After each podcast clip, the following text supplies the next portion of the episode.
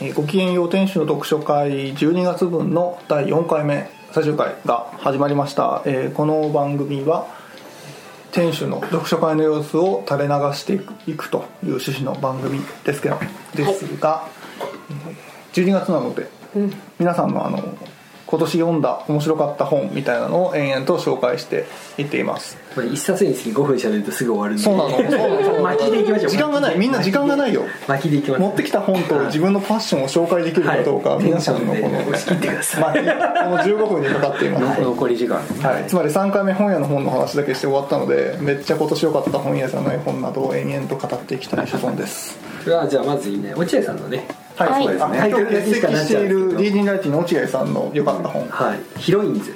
ヒロインズね、グリップさんが出してるヒロインズ。とあと小さい言語学者の冒険。ああ読みました読みました読みました。岩波科学ライブラリーでしたっけ？ああなるほどね。あれ面白いですね。これまだあれですよ。うんこのおじさん。うんこのおじさんって僕わからないんですけど皆さんわかります？うんこのおじさん。宮台真司さんあ宮台真司あ書いたやつですあ分か子育て指南書うんこのおじさんですね。はいああ宮台さんが書いたまあなんか父親とはみたいな本という感じですね。はいはいはい。宮台さんは父親になれるんだね。はい。そこから。あともう一作ありますね「えー左利きの女。ああこれリトルプレスあああれね、うん。あの落合さんのとこで私も拝見しました、あボリューム2がなんかカセットテープ付きあそうですそうです。へええーあ読みました？僕読んで読んではいないんですよね。そうなんですね。落合さんのところで確かにずっと売ってますねこれは、うん。お店も少ないのでこうチェックするならリーディングライティンまで行くのがいいかうんもしれない、ついでにハブとうちまで来ていただいてああそうですね。あのハブとあのスーベニアはあの街歩きマップを、えしおり文庫さんという著名なイラストレーターに作っていただいてますのでそれを見ながら楽しく街歩きしていただけるといいかなと思いますね。さてという感じですけれども他の皆さんはどうですか？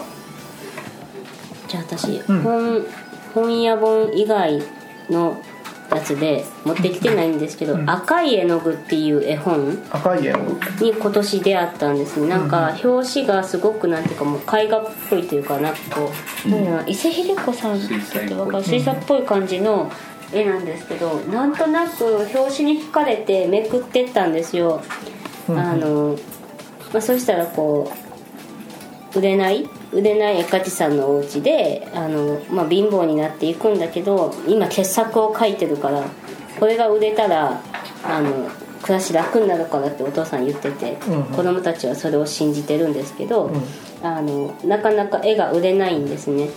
で子供たちは四苦八苦してこう自分たちで絵を描いたりして売ろうとするんですけどまあいい絵を描くけどおまわりさんに怒られたりとかしてで、まあ、子供たちがよく行く先が古本屋さんだったと。ちょっと本屋さんの話になっちゃうんですけど。ま 本屋もんではないから絵本なんですけど。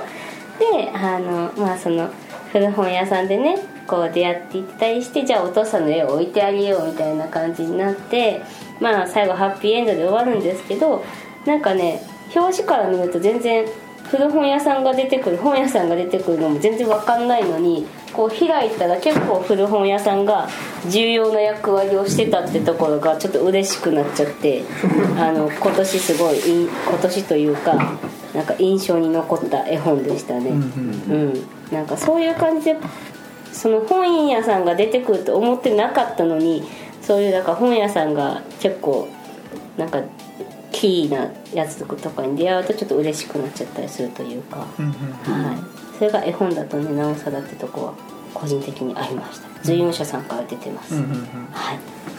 以上です。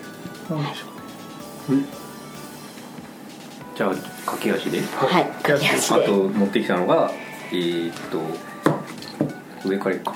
と岩波文庫のうん「えーコーダーやみそかす」はい。まあこれはもう古典ですけどね。うん。ほとんど。えー、コーダ・ロハンの次女のコーダ・アヤさんの書かれたエッセイ本の「みそかす」まあエッセイいっぱいあるんであれですけど。あの買ったのがこれ太郎書房さんなんですけど。はいうんうん、うん。あの、えっと、三越前のはい。駅にある、駅にある駅の地下にある太郎書房さんに初めて行ってまあ品揃え見ていくうちに一番奥にですねあの学術系とか今成文庫の棚があってですね。で今成文庫って普通の新刊書店でも返品できないんです。うんうん。なのでどんどん背が焼けていくんですね。わかるわかる。でわかるそう今成文庫の棚って本当どこの新刊書って行っても背がどんどん焼けていくのでとても悲しげな棚になっていくんですね。んうん。あれを見ていてどれか一冊買わなきゃと思って。しまってその偉い偉いな。その中でいやでも少しでもちょっと自分に関連のあるっていうところであの結局高田屋はあの向島あたりの出身の方なので、そうなんだはい。ね、あの下牛湾で生まれて育った方なのでちょっと読んでみようと思って読んでみたらあの非常に昔の文体ではあるんですけど幸田綾自身のまあキャラというか文体の特徴として非常にさっぱりしてて読みやすいんですよね、うん。なのであの結構重たい話が多いんですけどとても読みやすいですしそのまあ若い小学生ぐらいからの女性のならではのこう抱える悩みから、まあ、家族の幸田家ならではの悩みとかいろいろ読まされつつもあんまり暗い気持ちにならずに読めるっていう、非常に珍しい文章を書く方だなと思ってます、ん。で次が、えーこれ出たばっかりですよね、えーどこだっけ？千曲文庫「アニマルファーム」で石ノ森章太郎で原作がジョージ・オーウェルの、え動物のー動物農場です、うん。内容はだから動物農場なんですけどもはいはい。なんか50年前ぐらいに実は書いていたっていうなるほど。のが文庫化漫画です文庫化されてます。で動物農場を読んだことない方はぜひこれを読むと非常にいいんじゃないかなと、うんうん。ジョージ・オーウェル最近もねあの、うん。ちょっと今の時代を反映してるという話で。トランプ政権的な。まあね1984とか、ううん。んまあトランプの頃デストピア去年的なかなそうあそうねちょっと持ち上がってるので、このタイミングぜひ。面白い。でこれはもう出たの結構前ですね、うんうん。96年に初版が出て14年に、えー新装版として出てこれは新装版です。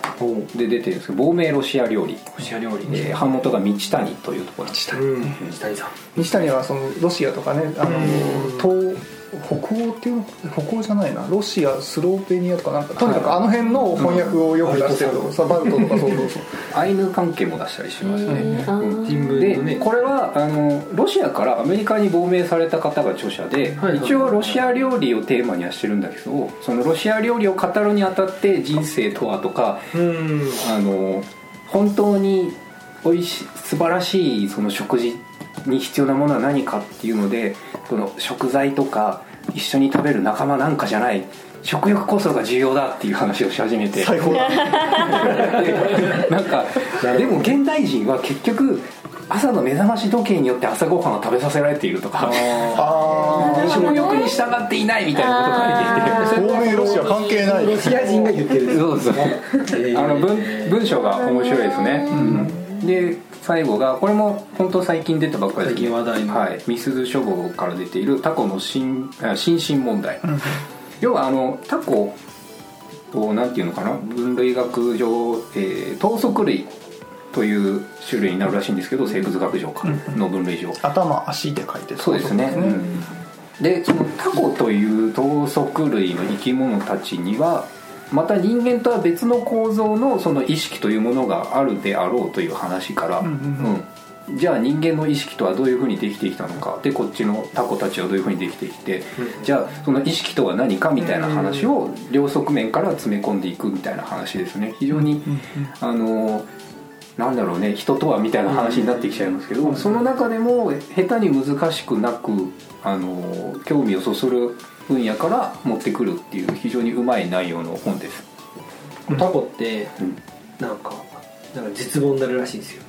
絶絶望望あのトラなんつうんだっけ？鬱になるらしくて。えー。うん。鬱になると自分が手食べちゃうらしいんですよ。ああ捕食しちゃうんね。でタコってでも面白いのが、うん。それだけだったらそうなんだけど、ん。あのタコってなんか傷ついたらこう要はなんだぶつかってタコの手がこうちぎれちゃった場合は、うん。こうな再生するんですよ、うんうん。自分で食べちゃった場合は再生しないらしいんですよ。へだからなんかやっぱ心の問題がちゃんと心があるというか、んうん。そういう話を聞いて、まあ本当かどうかわからない。ですねうん。何だからおのエビデンスもないがだからこう帯にその心を二度作ったって書いてあるんですかねここ。進化は全く違う経路で心を少なくとも二度作ったって書いてある。ああこれはいわゆる哺乳類と頭足類みたいな話ああねなるほど。不思議な存在ですよね、あとこの翻訳の夏目さん。はい。僕ファンです。他に何を訳したんですか？でタイムマシーンっていう最近出て黄色い本知らないですか？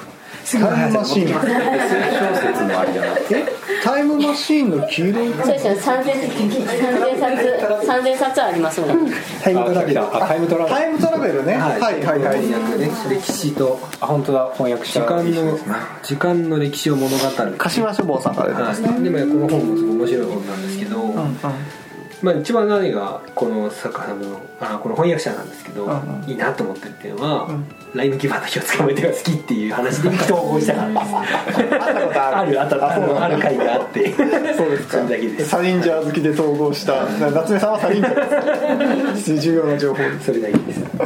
はい。じゃあはい。武田君あはどうですか？取って、えっと、僕はじゃああのもう僕が紹介する必要はないんですがぐらい話題になっている多分、うんえー、岸正彦さんはい先生が、えー手掛けた本「短調と強調」一冊ずつとりあえずごご紹介すると本当にさい最近出たばっかりなんですが11月頃に出たんですが「うんうん。マンゴーと手榴弾」っていう、はい。これ生活史をですねこう聞き取りですね、うんうん。あのまあ、岸先生がずっとやられている沖縄に関する生活史の聞き取りっていうのを、えー手がけ、えーやられた本が出ました、これがとてもですねななんていうんですかね。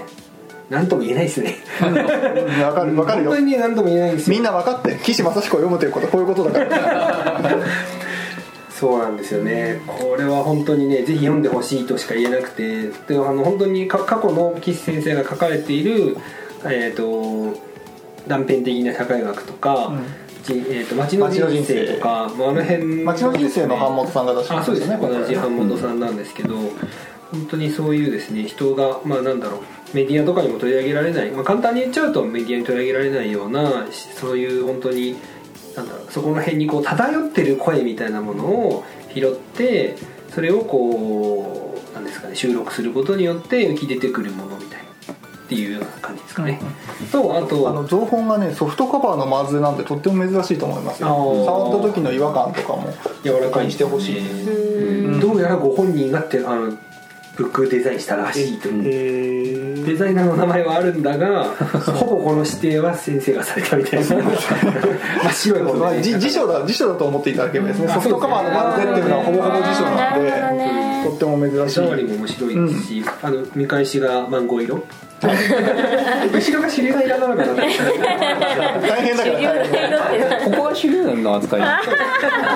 そうですね。うんこれなんていうんだっけここ喉の。えっ、と鼻切れあそう花切れか。花切れれで。あと同じ先生が中心になって、あの岸先生が中心になって作られ出された本が「社会学はどこから来てどこからどこへ行くのか」これは、えー、有比較さんが出していますこれは社会学ってまあ結構、まあ、何かと話題になるというか、社会学者とかテレビにこうで一部の、ね、社会学者というのはテレビとか、ねまあ、メディアに出て世の中をこう世相を切ったりするような存在ではあるんですがそれ以外のなんかなんだかがこう分かりづらいよねみたいなことと、プラスアルファでやっぱこう社会学ってじゃあ何が何ができるのどうなるのみたいな。で一体どこからどういう学問なのって結構入門書もねものすごい出てるんですよ。うんでそういう中であの今特に社会学においてあのなんだろうなすごい常にずっとその社会学とは何だろうなってことをあの考えながらご自身たちの社会学という学問と向き合っている先生方をこう招いての、まあ、対談本なんですね、うん。対談本定談本みたいな。感じになっています。のでこれはすごい読みやすくて本当に入門書です、うん。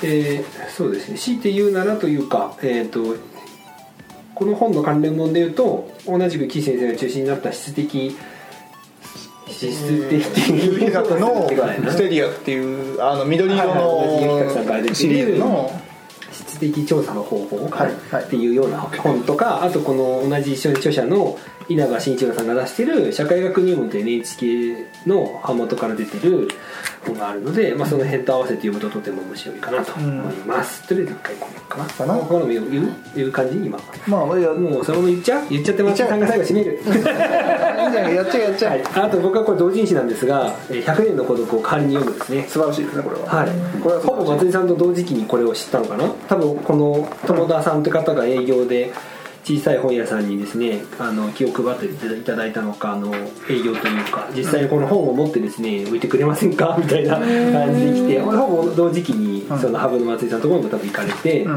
でも多分手に取った瞬間とタイトルの感じ、うん。あと友田さんの説明とかを聞いて CD 本みたいな感じで僕は信じて即決即決これ熱いなって思ってるところに松井さんが連絡がありこれイベントやろうよみたいなぐらい即決する最高の持ち込みがあったから大学の読書会をやろう。武田君のにも来てるよねみたいな さも当たり前かのように、はい、でまあ意気投合してですごいこれはあの今年そういう意味で本当に今年とても熱い本でしたね。はい。あの個人が、まあ、個人がっていうのは変な言い方ですが今本当に一人出版とかもあるので。ただ本当に同人誌としてなんかここまで魅力引きつけるものがある企画っていうのは一般で発売してる企画でも少ないのでしかもこれかなりニッチな文学のニッチな部分でなんなんなんですかね？って思って最近ちょっと思ったのはこれってなんか実況の文学版なんだろうなみたいな、うんうんうん。ゲーム実況とかの文学版がの一つの答えというか一つの提案方法で文章一つの文章一つの小説のカテゴあのなんか箇所を読んで一箇所を読んでそこから連想されたり全然連想されないことがこう連想されたりうん。記憶が思い起こされたりしながらちゃんと本編にもこう関わってくるみたいな、そういうこれは代わりに読むというか解説本じゃないんですよね、うん解説本じゃあくまで読んでる時の心の記録なんですよ。でその最初にテーマを設定してなるべく脱線しながら読むようにしたんです、書くようにしたんですって言われてなるほどというか、うん本って基本的に脱線するものじゃないですか自分の心の中で。同じことが書いてあるんだけど別の人は別のところでなんか急にあなんかそういえば買い物をし忘れてたとか、なんかキャベツっていう単語を見て思い浮かべたりする あれ食べたいのもね。そうから始まって多分あるだろうし。うん。そういうだから読者っていうのは脱線だなと思って、その脱線した記録を文字に残してくれているっていうことが、まさに代わりに読むことでだろうっていうのにすごい僕は感動してちょっと泣けるシーンとかうん。この後僕100年の孤独読んで100年の孤独最高だっていう。逆な。逆な感じ。なんか逆な感じが一回代わりに読まれてるんでもう本当なんかキャラクター出てくるたびに泣きそうになる。わかる、へえはい、ぜひね100年の孤独。もう読んでほしい。全国の小さな本屋さんで扱ってます。の ではい。えー、とあと最後に「DMBN 風トゥルーエンド」のこれ今3巻ですね。3巻で完結版なんですけどトゥルーエンドって西島大輔さんという漫画家さんがいてその方がもう17年ぐらいかけてですねあのベトナム戦争についてですね書いた漫画があるんですけどもあのまあ、遺跡を繰り返してですねやっと完結してそれがちょうど今年の、あの春ぐらいだったんですが、まあ、その3巻がですねこう出て感慨深いなと思いました。個人的な。はい、個人がはい、僕は本当高校生とか中学生ぐらいから追ってる作家さんだったのでおかげさまで今今は一緒にこうなんてお仕事もしたりしてるのでそれはそれで感慨深いな。ステマステマです。うちからもその DND 風のおまけ漫画が出てるわそうですね。ライオン同士よろしくお願いしますはい。僕はねえあさっきというか2週間前に言ったあの一番熱い本というのはこれで「読書の日記」っていう本ですね、えー1120ページそれレンガじゃんレンガ3匹の子豚の最後の。豚がそれで家を作る。1120ページでこの厚さって実はすごくてすごい薄い紙とかを使ってるんで読んでて分かるん。ですけど普通の紙でやったらもっと厚い確かに確かに。製本できないぐらいの線になっちゃうんですけどこれはあの「ふずくえ」っていう、えー本を読むためのカフェみたいなところを、えーやっている阿久津さんの1年間の日記です、で読書日記っていうことで、えーずっと本を読んでるん。ですよ、その本を読みながら彼の生活も綴られているという読んでない日もあるよね、そう読んで全然読んでない日もある。まあ、映画を見たりね。そうそうそう。お店のこと書いてあったり。今日は暇で暇でしょうがない。だから本読もうみたいな。そう。そう今日気分が乗ら紙本買ったけど気分が乗らないとか。そういうことを延々と書いてある本なんですがこれはもうなんていうかな日記として非常に面白いというか、まあ多分人気文学として残るものかもしれないしね、うん。この後何年かずっとそう。2出るんですかね。2出ます、ね。はい。この厚あこれ沼ブックスで僕が普段勤めてるところが出してるんですけど。いやでも本当にこれベストベストオブベストっていうか今年読んだ日本語の中では最高に面白いですねこれね。うんずっと読めます。それ松井さんなんかあんま言える範囲でいいんですけど、はい。松井さんはなんかこう出したいと思ってたんですか？それともこの企画が来て面これはいもうそうですそうです。完全に内沼あえっと沼ブックスの内沼さんって人がこれが面白いから出したいって話になって企画して自分も僕はもうほとんど出来終わった後ちゃんと読んだっていうぐらいのレベルで。すでも間違いなく面白い。でね漫画枠をね毎回作ろうと思っててでも別に枠作るまでもなくこれは素晴らしいんですけど えーと石川祐希っていう漫画家の「銀河の死なない子供宮たち崎なのみんな知ってるでしょ。う の上下巻の下巻が今年出ましたね。はい。はいえ石川さんね。あのバーナード・ジョー曰くの人ですよね。バーナード・ジョー曰くの人だしなんなら僕はさなぎさんの人なんですね。うんさなぎさんっていう漫画を昔チャンピオンで連載しててもう10年以上前ですけど、えーなんかなんとか飯。みたいなあえっとうつうつうつ飯だっけ？なんか中中途半端な情報違うんだけど、まあ、でもそうなんですよ。ささなぎさんの頃から大ファンで、僕は鹿川祐希さんの出た漫画とあと鹿川さんの書く日本語がすごい好きで、やっぱねえっとちょっとしたエッセイとかをなんかこう巻末とかに書いてるんですよね。それがすごく面白いから僕はいつか鹿川さんに日本語をこう書いてほしいってずっと思っているんですけどなんか思った以上に売れてしまって 割と忙しい方になってしまったのでどうかなっていう。気軽な感じじゃなくなっ気軽な感じじゃなくなっちゃった。なのでこれはでもその鹿川祐希さんの今まで書いてきたなんかだからギャグ漫画家なんですよね基本がてか基本というかギャグ漫画を描いてきた人なんですけどなんでこんな人間の真に迫れる作品を作れるような人になったんだっていうことに本当真剣に感動しました。これはあのざっくりあらすじを説明するとほぼ滅亡した多分地球みたいな星で、えー絶対に死なないみたいな状態になっている3人の親子に、えー急に1人の赤ちゃんが降りてきて、えーでその赤ちゃんは普通に死ぬので、えー。そういう共同生活の中で、えーまあ、生き方というかねどうやってこれから生きていくのかっていうところを考えるという話です。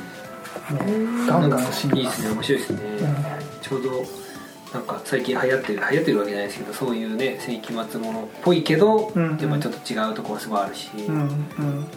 あちなみにさっきのやつはうつご飯です。あうつご飯。飯じゃなかったですちなみにね酢飯っていうねあ頑張れ酢飯義国の話酢でしょ？飯っていうのがねあったんですよ。混ざってました。も う頑張れ酢飯義国も全部持ってる、デビュー作です。デビュー当時のね。面白いんですよね。面白いあの時はなんか本当にギャグ漫画家ですよギャグ漫画でしたね。ね。うん。でさなぎがあったと。佐々木さんとあとはなんか、えっと、一緒に同時にね犬の漫画連載してたんあれもすごい面白かった。で今もバーナード・ジョー曰くねかなりね有名というか当たり当たりましたね。でと森の手グーみたいな漫画もあったんですよ、うんうん麻雀漫画描いてるとか言ってるファンだから。マージャン漫画、うん確かにな。そんな感じですか、はい。アート漫画。あとね安木さん最近持ち込みされた本で最高だなと思ったんです。クソみたいな世界を生き抜くためのパンク的読書入門あいいね。いやパンまあ社会人なんですけど、えー、とパンクロックもやっている、えー人が、えーパンクをテーマに、えー本を紹介するっていう連載をなんかね、えー、とライブハウスの機関誌みたいなやつでやっててそれを個人でまとめた、まあ、いわゆるリトルプレスです。で、うん、どうかなと思って最初の目次見たらもうね最高っていうかあの1冊目から色川武大なんですよね。はいはいはい。でブレイディ、みかこ、岸正彦、山下賢二、エリック・ホッファー。もうここの段階で素晴らしいじゃないですか。ああれうちのお客さんじゃないかでしょ？まあであのあとし、まあ、島田さんの都築教一とか、まああの夜と霧ビクトル・フランクルも入ってるしジョージ・オーウェルも入ってるし。素晴らしいね。もう選書が素晴らしくてね。もうこの人のこの感性の日本語なら間違いないだろうと思って、えー仕入れたし改めてちょいちょい流して読んでいくとやっぱり素晴らしい、でやっぱりパンクパンクスとは何かみたいなことを常に追求しているようなタイプの人であのいちいちそういうパンクスにこう広げていくところがすごくいいんですよね。パンクスの原動力は端的に言うとマジョリティにマジョリティに対する劣等感であり怒りではないでしょうか。とかそういうこともちゃんと書くんですよパンクとは突き詰めて突き抜けることだと思っていますとか。そういう姿勢もあの踏まえた上での読書ガイドということで、今年の読書ガイドの中では一押しかなって感じがしてますね。いいんですか？もう全部喋っちゃっていいんですよ。全部 ルッチャっていう機関誌があるんですよ。機関誌です機関誌これ、ね、ルルーなんだ歯じゃないんだ。あ違う。ルッチャっていう機関誌があって多分これ東京だと僕のとこが B&B ぐらいしか買えないんですけど。土着人類学。はい。人文系施設図書館ルチャリブロっていう図書館を、えー奈良県のえー吉野郡東吉野村ってとこでやっている。プロレスみたいなやつルッチャってそうですそうです。あのプロレス好きであのルチャルッチャーはプロレスから取ってるらしいですよ。なるほど。という人が作っている機関誌で「えーオムラジ」っていうラジオ番組とかもやっていてそのラジオの内容とか自分たちの原稿っていうのをまとめたものなんです。えっ、とね人類学もともと歴史学者さんで、うん。今はあの介護施設とかで働いてるんですが、あのやっぱ探求心がすごくてうんまあ、例えば読むと図書館を作った最も大きな理由それは人間とは何かについて自分なりの答えを出すためですと。と言いつつ答えなんて出ないこと。答えは人それぞれなことは薄々感じています。答えは出ないのだけれど出そうとする。人それぞれかもしれないけれど普遍性について考える。その堂々巡りというか負け戦をなんとか何らかの形にしたい。そういう思いがこの図書館の根底にはあります。全文に書いてあるんですよね。いいですね。最高かよって思って。大体それで。大体そういうので僕のテンションが上がったりする松井さんの最高が集まった。最高でしたそうですね。今年も最高だったってことですね。今年も最高だったってことですね。まあ12月に出た本に関しては来年に。研究す。るよと。ですよねそうです。そうです。しょうがない。しょうがないんです。やっぱり4回目延長しましたね。はい。まあでもまあ10分ですよはい。みんな10分多く聞いてくれているだけでしたはい。なんかあります？喋り残したことは。あ告知。はい。なんですけど、2月17日から3月3日に、まあ、きっと放送されてるはずなので あの2月ね、はい。17日から3月3日あの2019年ですね。はい、2019年、まだ平成の、えー時期にですねえっ、と漫画家の猫漫画家の池藤由美さんとのコラボで、えー、と船舶ブックベース千葉県松戸市の矢柱にあるんですけれどもそこで、えー猫散歩というイベントを開催させてもらうことになりました。でこれは池藤さんが毎年あのされてるイベントで3回目の会場を船舶ブックベースに選んでくれたんですけどあの船舶公社の皆さんも参加してくださることになって猫の編みぐるみが登場したり猫の水引きが登場したりあとまあ船舶公社2階があるんですけどその階段に猫の足跡なんかつけちゃおうよみたいなそういうなんか本当本屋を飛び出したいろんなイベントが開催される予定なので皆様よろしかったら遊びに来てください。はいよろしくお願いします。以上です。2月あ1月でもいい1月1月1月1 1月月といえにば。CCC が出ますよおー楽しみだ多分多分出るでしょうきっと痛い松井さんに迷惑かけてる今作っているので作ってますねはい特集は特集はドステウスキーです小出しにねちょっとずつ情報をまあでもこれが出るの12月の下旬だからそろそろもう多分もう本物が本物が出来上がってないとちょっと困るタイミングですねはい、なので頑張頑張ってまた、あの売りますのでぜひ、部数も増やしましたんで。なんかありますか？告知は。あスカイツリー買い取るとか。それはまあ狙ってますけど。朝起きたらあの枕元から生えてるから。サンタさんまだ時期は決まってないんですけどあのお店をあのバックヤード部分もちょっと売り場にして広げてリニューアルをお春いかあ春頃かな。に予定してます。なおハロコじゃああそこにいた人たちは追い出されちゃうんですよね。あのバックヤードにっていうか僕住んでたやつ。あの別にその住んでるんですよね。住んで移転先を住居兼店舗で探したけどあるわけがないという結論に達して普通の家を近所で探したらですねあの手頃なちょっとボロっちい一軒家が、おおいいじゃないですはいあかったのでそこに、まあ、住居を移すことにしまして。そっちかもしれないですね、あーそっちでやった方が面白そうだけど 住居でしかないので。ああそうなんですよはい。わかりました。じゃあよかったですね。はい。そんな感じですか。こんな感じで、はい。じゃあ皆さん今年も今年も、あ本当に本当ですよ。今年ものタイミングで更新されてるといいな。いいな。というわけで。ちゃんと全部出出てますからねもう11月分。素晴らしいよね。素晴らしい。は急に。お金仕事しろよみたいな。というわけで今年も、あのいお世話になりますお世話になりました、はい。何？毎回聞いてくださって良いお年をですね。また来年もよろしくお願いします、はい。ほらあジュアの鐘がゴーンゴーンって聞こえてきましたよ。こんなギリギリで？カウントダウン CD 的なことなのゴーンゴーンって聞こえた。収録日的にはカルロス・ゴーンのほら落合さん落合さんみたいなこと言うとか締め締めましょうはい、はい、というわけで皆さん良いお年年をでいいかなね、はい、共にねという。わけででは皆さん良い。お年を良いお年を